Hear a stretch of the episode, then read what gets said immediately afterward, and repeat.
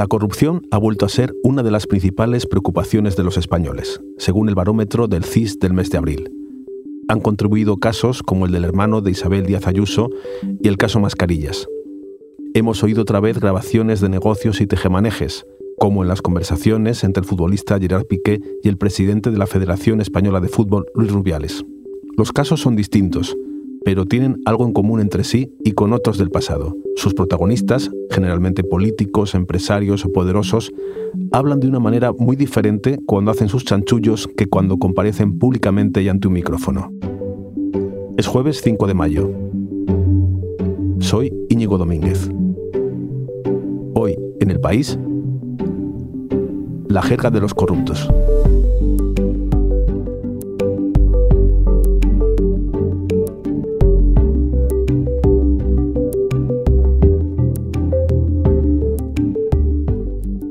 Para hablar de esta manera de hablar, tengo aquí a Alex Grigelmo, subdirector del país y responsable de la unidad de edición del diario. Es decir, entre otras cosas, el encargado de corregir los errores y las meteduras de pata que cometemos los periodistas del diario cada día, que son muchísimas y aún así alguna secuela. Hola Alex, ¿cómo estás? Muy bien. Alex, hemos titulado este episodio La jerga de los corruptos. ¿Te parece correcto? Me parece correcto porque Además, esta jerga es necesaria entre las personas que están haciendo un negociete. Eh, la compañera Nuria Lavari escribió un artículo donde afinaba todavía más y hablaba de prosa choriza. Es prosa choriza porque la relacionamos con personas presuntamente chorizas, ¿no? Pero es sobre todo una prosa de cercanía, una prosa de familiaridad. Y aquí en estos casos se suele tratar de personas que no tienen esa confianza, pero que quieren tenerla. Eh, digamos que estas expresiones sirven para una aceleración de la cercanía. Son personas que no son amigas, pero tienen intereses comunes. Y utilizan ese tipo de lenguaje para establecer un clima de máxima confianza porque hablamos así con personas muy próximas. Dos abogados que están negociando un contrato urbanístico no utilizarían estas palabras porque no necesitan probarse su confianza. Al final van a firmar un contrato y ahí quedarán plasmadas las intenciones de cada uno y los intereses y el negocio. Pero como estas personas no van a firmar contratos, no van a dejar plasmado en ningún sitio ese negocio que están haciendo, esas conversaciones, necesitan crear ese clima de confianza. Y ese clima de confianza se, se produce con un lenguaje vulgar, coloquial, familiar y próximo. Es una aceleración de la confianza necesitan un documento que no use una chapuza, porque si yo hago eso, pues estaréis otra vez con la estafa de los cojones y toda la historia. Alex, el que habla es Alberto Luceño, uno de los protagonistas del caso Mascarillas. ¿Qué te parece? Pues los tacos eh, se utilizan legítimamente, forman parte de una expresividad del lenguaje que, de la que todos participamos.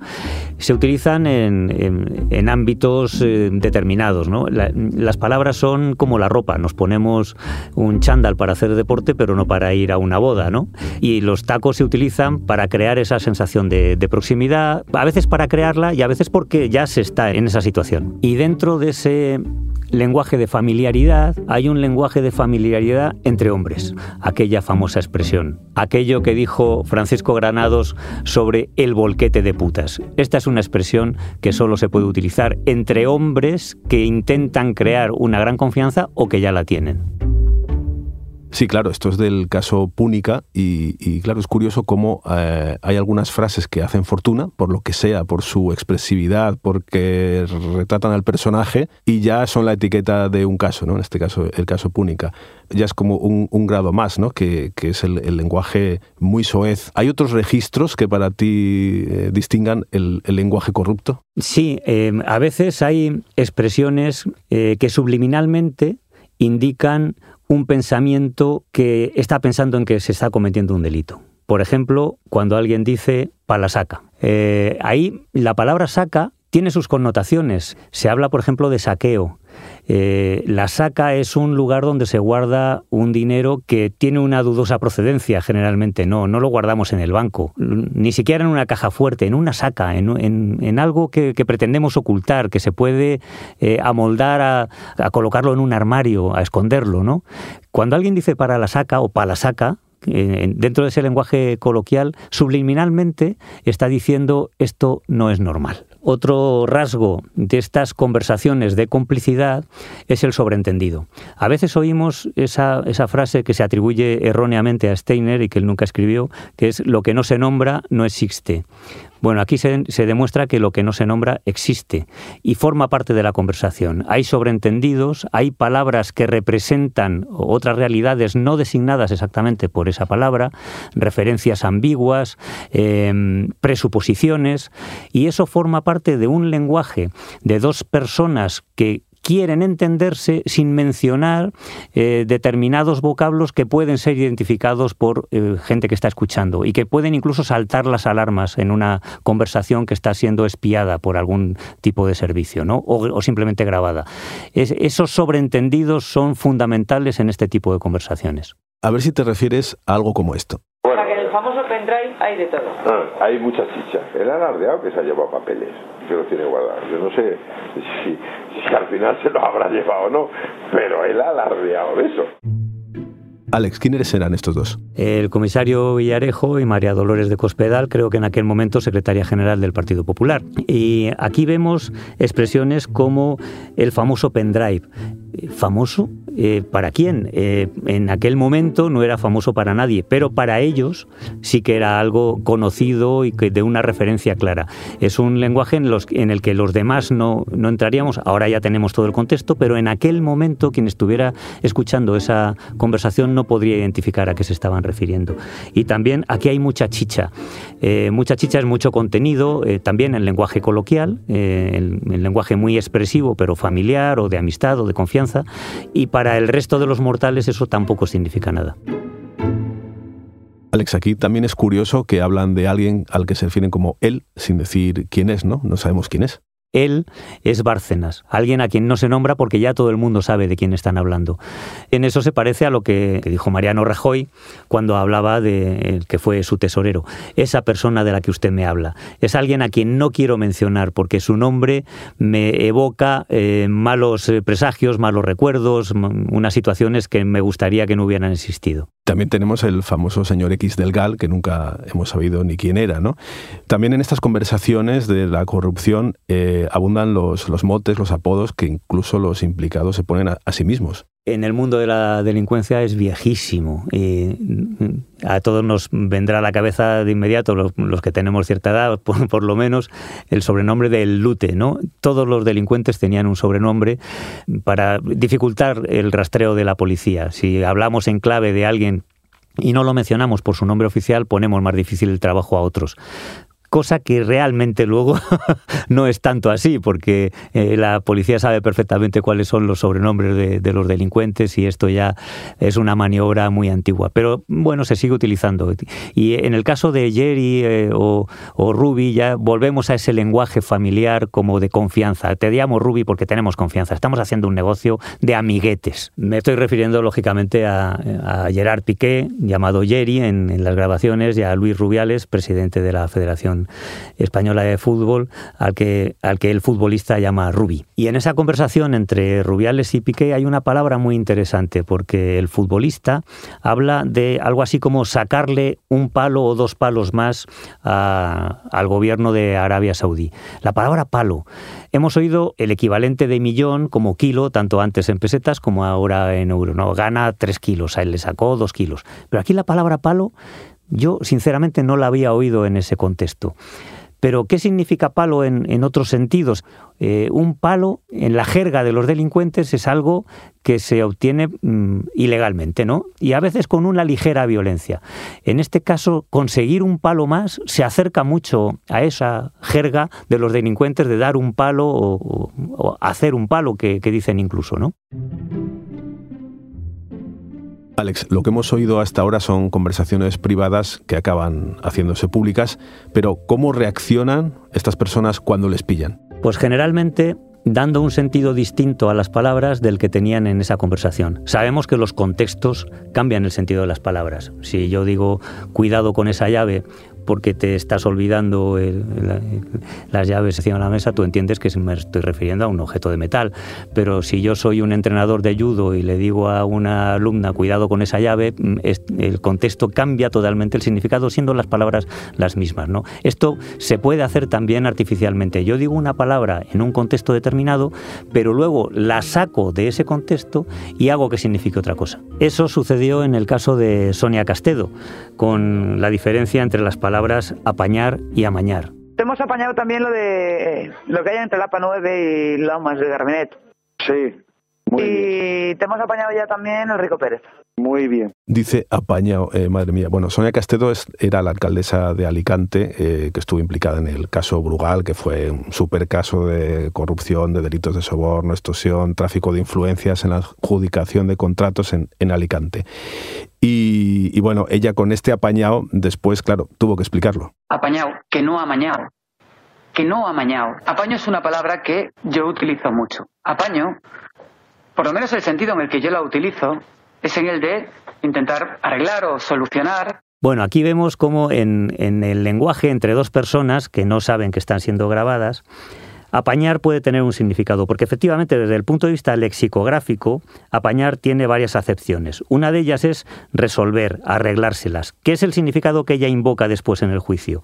También tiene el significado de remendar algo roto. Pero hay otra acepción que es tomar algo con engaño. Cuando ellos hablan entre sí y saben que están urdiendo una triquiñuela, es probable que entiendan apañar con, con ese sentido, tomar algo con engaño. Pero luego cuando llega el juicio ella dice, no, el sentido que yo eh, utilicé era resolver, arreglárselas, eh, apañarse, apañárselas para resolver algo, ¿no? En cambio, amañar sí es exactamente disponer algo con engaño o artificio. Ella dice, yo no quise decir amañar, dije, apañar, pero con esa acepción concreta. Es decir, modifica el contexto para que signifique otra cosa. Sí, estas personas a veces tienen que dar explicaciones ante el juez, como en este caso, pero también a los periodistas cuando les preguntan, ¿no? Y mira, vamos a escuchar eh, lo que explicó Granado sobre el famoso volquete de putas cuando le preguntó mm, la que ahora es nuestra directora, Pepa Bueno, en la cadena SER. Esta nueva hipocresía de que, mm, en fin, nos escandalizamos eh, cuando una conversación privada se emite en radio o en televisión y entonces eh, hablan como, como taberneros y, en fin, y que, pues, poco edificante. Mm, en fin, no hay, o sea, seamos un poquito serios, no hay conversación privada que admita. Ahora vamos al tema. No, esto es verdad, esto es verdad, ¿no? Quería compartir con usted que no hay conversación privada que, soporte, que soporte una lupa o una grabación. Pero un volquete de putas. Y ahora vamos al fondo un bolquete de putas, no, en esto tengo yo curiosidad personal. Un bolquete de putas eh, eh, es una compensación habitual entre la gente que se mueve en el mundo de la política. yo no, no le puedo decir, no me he dedicado nunca a ese asunto. O sea, no, no, no quiero decir no al de la política, sino al de los bolquetes. Francisco Granados, que fue consejero de Esperanza Aguirre en la Comunidad de Madrid, aquí habla de hipocresía, Alex. ¿Tú qué piensas? ¿Esto es hipocresía, no? Hay expresiones que ni siquiera en una conversación privada de confianza son tolerables y esta es una de ellas. Ah, las otras que hemos analizado, pues utilizar palabras malsonantes, expresiones coloquiales, pues de acuerdo. Eh, ya digo que sirven para crear un clima, pero en este caso una frase así mm, yo creo que mm, demuestra mm, la catadura de, de quien la utiliza. De todos modos, Alex, Ahora, bueno, hay una diferencia clara entre un discurso privado y uno público porque aparentemente se cuidan las formas en público, pero todos recordamos que hubo un momento en que esto no era así. Es decir, había gente que era igual en público y en privado. Y ahora te voy a hacer escuchar una cosa.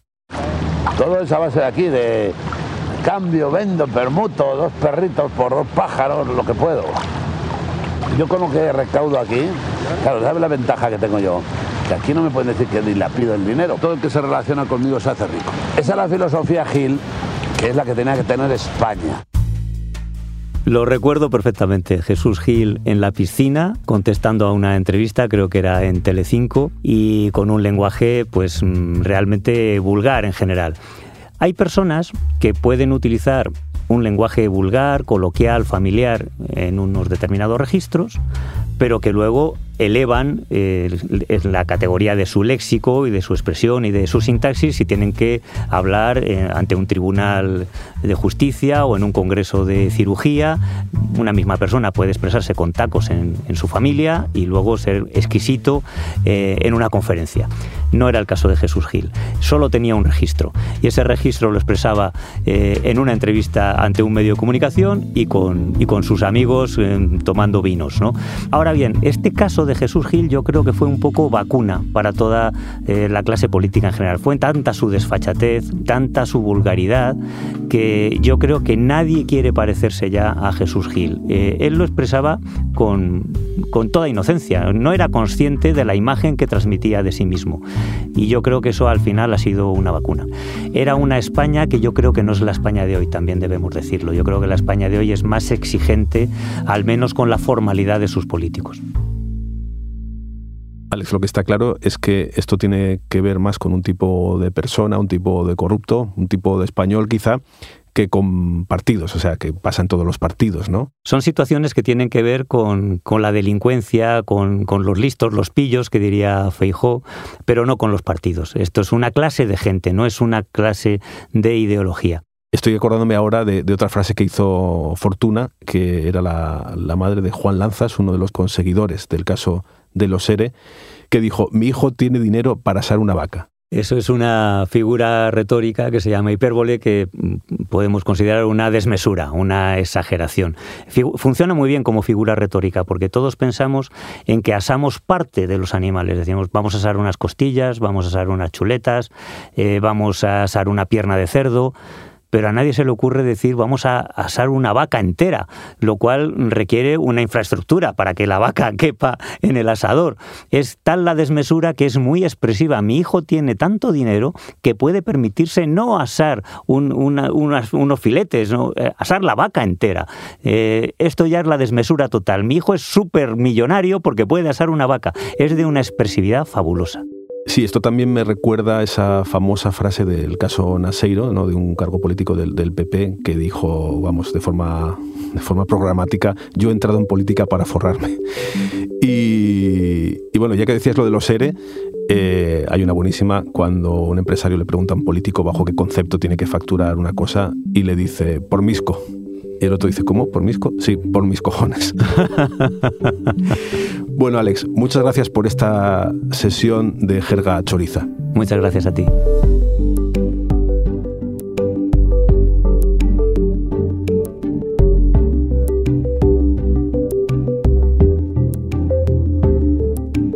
Este episodio lo ha realizado Silvia Cruz La Peña.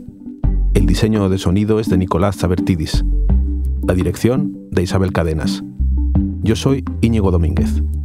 Esto ha sido Hoy en el País. De lunes a viernes volvemos con más historias. Gracias por escuchar.